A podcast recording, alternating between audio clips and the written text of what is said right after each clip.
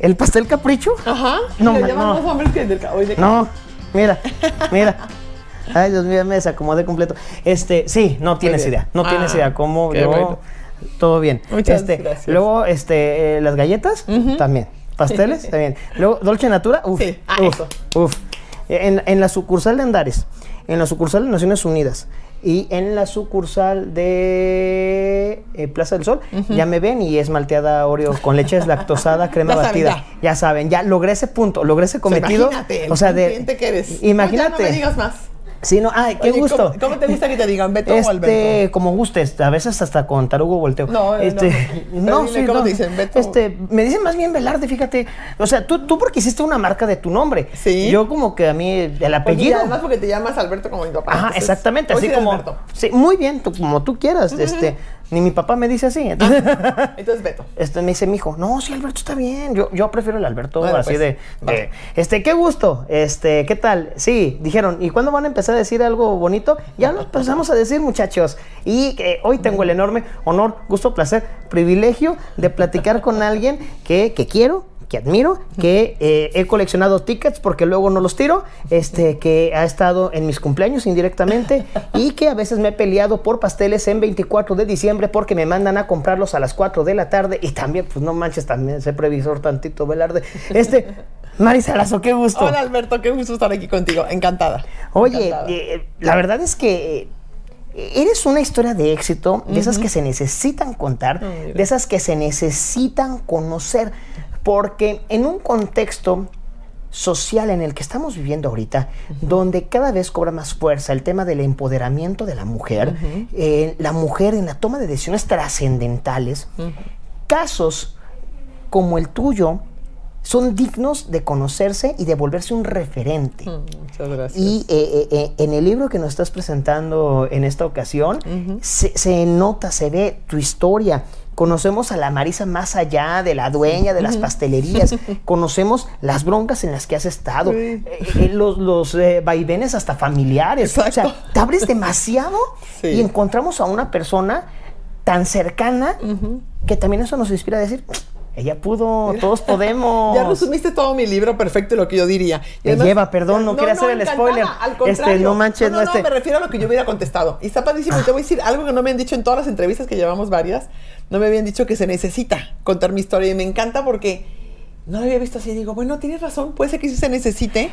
Porque pueden ver con mi libro que soy una chava normal, que tenía, un- como todos, familias donde hay problemas, este, divorcio, cosas difíciles que te toca vivir pero una, una gran pasión por seguir mis sueños y porque nada me frenara.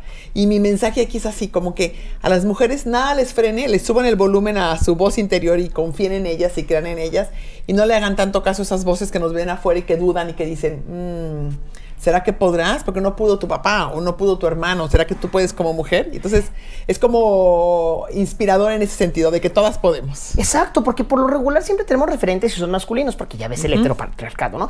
Pero cuando entendemos que hay mujeres que empezaron con un proyecto, que siguieron su sueño, que sacrificaron cosas, porque luego vemos lo que aparece en las revistas, en los diarios, en la televisión, ahora que estás en Shark Tank, y, y pienso, ay, no, pues es que si es gente que ya ha tenido éxito toda su vida, gente que bueno. tocó Diosito, así de, ay, mira, tú vas a ser persona exitosa, tú naciste en cuna de oro. Y no, tampoco hay que caer en el echaleganismo, sino que el trabajo constante, con un propósito bien definido, te va a generar resultados. Absolutamente, Alberto, absolutamente. Y me encanta que lo, que lo toques y lo veas así, porque es parte de, de mi historia y parte de lo que me gusta como mostrar, que todos podemos, que echándole ganas y que necesitas mucha perseverancia. Son 30 años, este agosto celebramos 30 años de ese primer pay de pera que vendí. Entonces es, un, es una, mis hijas tenían uno y dos años.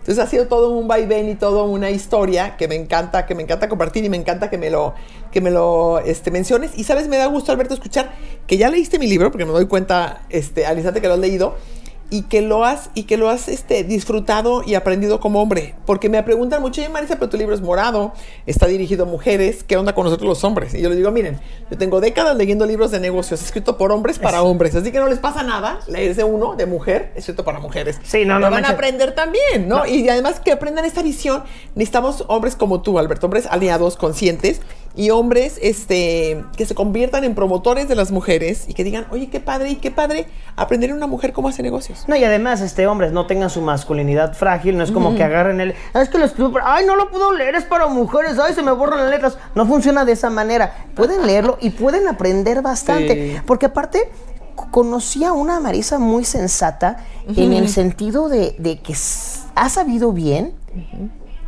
cómo reservar los momentos y hasta los dineros. Eh, alguien me platicaba de- de tus hijas en algún momento tenían como que varias fiestas de 15 Ah, sí, años sí, sí. seguiditos, ¿no? En los que tenían 14 y 15 años. Ajá, que, que Y tenían un montón y todos los fines de semana era viernes y sábado pintada y peinada. Y yo, Exacto. oigan, gordas, no, estamos ahorrando para el terreno de que queremos terreno para- construir. para poder hacer los crecer. pasteles. Entonces, y lo recuerdan perfecto que yo les decía, tienen para una maquillada y una peinada al mes, escojan su fiesta. Y era de, ay, va.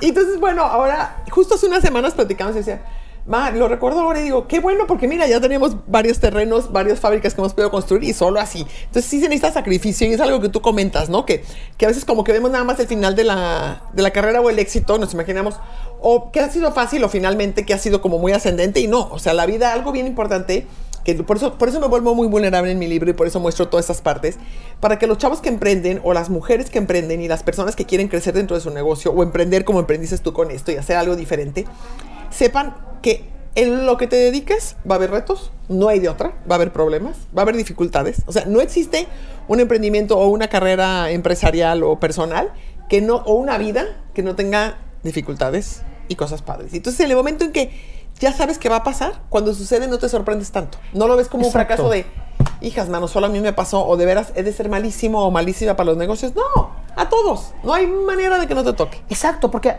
además, como no nos han enseñado a equivocarnos, como vemos el fracaso como algo malo, Eso. Y, y- y el, éxito, una vez escuché una frase que dice, el éxito se construye desde los cadáveres de los fracasos. Exactamente, me gusta mucho. Y es exacto así. Y en México tenemos, porque ves otros países y no ven tan mal el fracaso, lo ven como algo con lo que aprendes y punto y le siguen, ¿no? Y en cambio aquí en México es como un antes y un después, un parteaguas, ya, el fracaso. Nada. No hay manera de construir un éxito si no vas fracasando y fracasando. Entonces, espérenlo, imagínense qué va a pasar, visualícenlo y cuando llegue no se, no se azoten tanto, lo resuelven, síganle y al- a, lo, a lo que viene. Yo, yo hago stand-up comedy, o sea, yo, yo hago Ah, comedia. o sea, y, y- y- y- uno vive con el fracaso constante, porque Sí, claro. tú te subes a un escenario y no sabes si esa noche tu material va a funcionar o no. Y capaz que no funciona. Y no funciona y tienes que a- a armarte de valor para coger los pedacitos de, de dignidad que quedaron ahí regados en el piso, bajarte y decir, pues fue una mala noche. Y, y también vas Difícil. entendiendo que no eres tan malo como tu peor noche ni tan bueno como la mejor.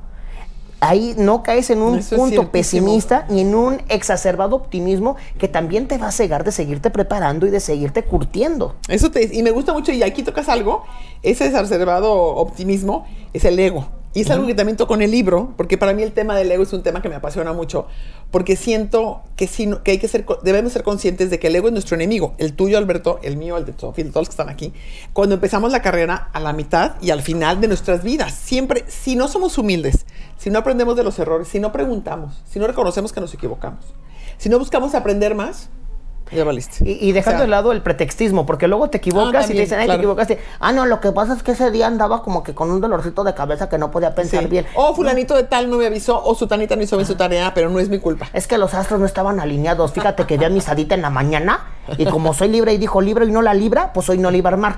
Pues no funciona de esa no, manera. No, no, yo soy enemiga, o sea, hay cosas, pocas cosas me molestan tanto como el agente víctima y que, se- y que se excuse y le echa culpa a otras, y el ahí se va. O sea, el de, ay, bueno, que salga así. No, yo soy como muy perfeccionista, muy bien hecha, me gusta hacer las cosas, prepararme. Uy, mira, ahí estamos. Sí, no. ¿Verdad? Prepararme, estudiar para lo que voy a hacer, este, siempre estar como aprendiendo y, y buscando ser una mejor versión de mí. Además, algo que me gusta mucho es el título. ¡Ay, qué Porque padre! redignificas una palabra que constantemente se ha denostado. Exacto. Porque, te- ay, es que es una persona bien ambiciosa. ¿Cuál es el problema? Al contrario.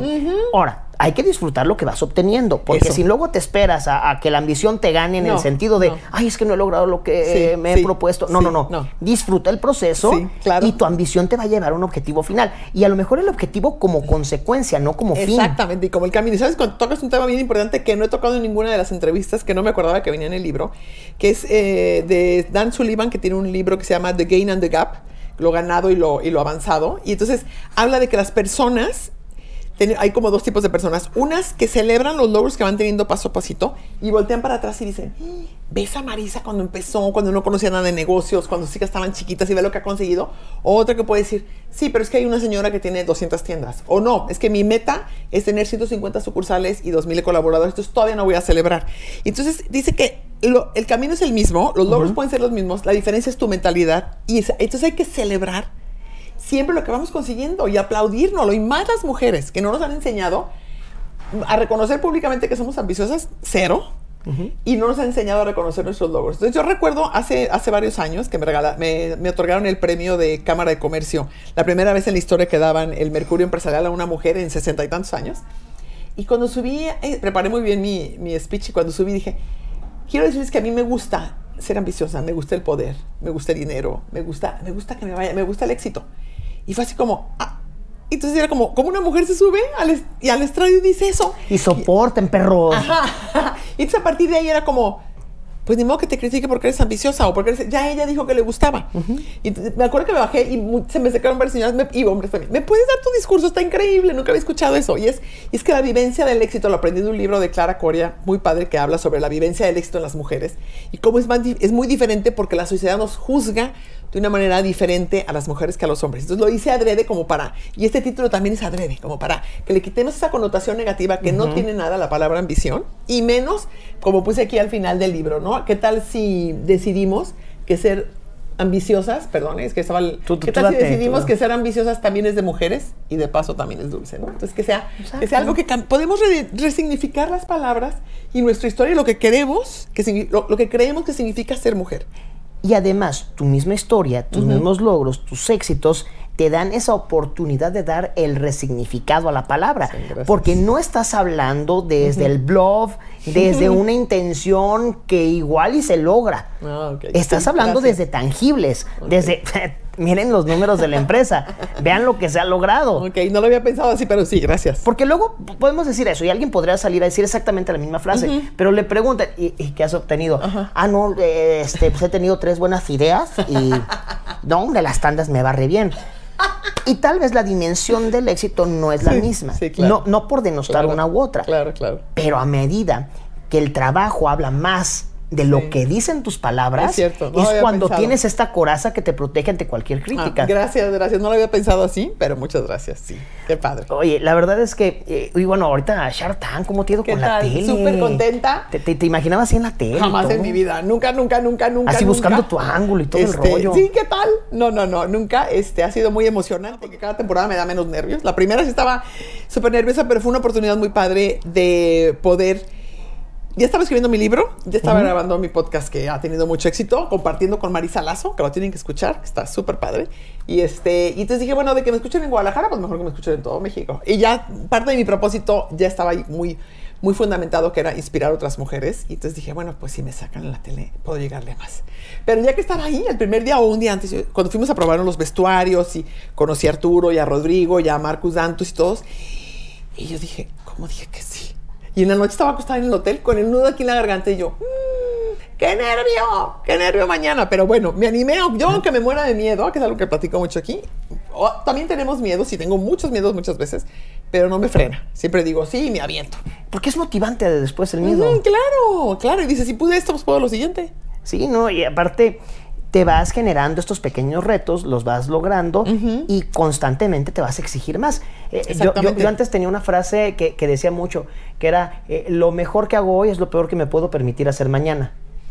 Entonces, padre. Lo bajo que esa- hago hoy es lo peor que me puedo permitir hacer mañana. Porque a partir de esa base, Me gusta. tus dinámicas son de mejora continua. Absolutamente. Y salir en la tele, tener el libro, tener el podcast, tener Claro. la empresa, las sucursales, el equipo de trabajo, que eres muy Sí, humana. tengo- he platicado. equipo, sí. No, y he platicado con, con ¿Ah, sí? las personas que trabajan en, al- en las emoción. pastelerías o en las Ajá. tiendas. y, y me sorprende agradablemente que todos dicen, es que me siento muy a gusto trabajando aquí. Ay, Entonces, sí. Cuidamos mucho eso. Y tengo un equipo increíble. ¿eh? También eso es bien importante, también lo digo en el libro. Que yo soy la cara y el nombre de la marca, pero que sepan que atrás de mí hay un equipo maravilloso que hace todo y que siempre tiene buenas ideas y que me... O sea, yo les di un empujoncito al principio y hoy voy atrás de ellos así, me van jalando de todo lo que están haciendo maravillosamente bien. Vaya, pues la ambición es dulce, resignifiquemos esta palabra y sobre todo vayan, compren el libro, mujeres, hombres, también nos hace falta entender las cosas desde Sí. una perspectiva diferente, quitarnos nuestros propios sesgos, tumbar ciertos paradigmas y entender que independientemente del género, el trabajo constante logra éxitos. Me encanta, me encanta cómo lo resumís. No puedo decir nada mejor. Tan, tan. Ay, muchas gracias, Marisa, neta. Alberto, Mira, soy fan, es que soy Ay, fan, Dios mío.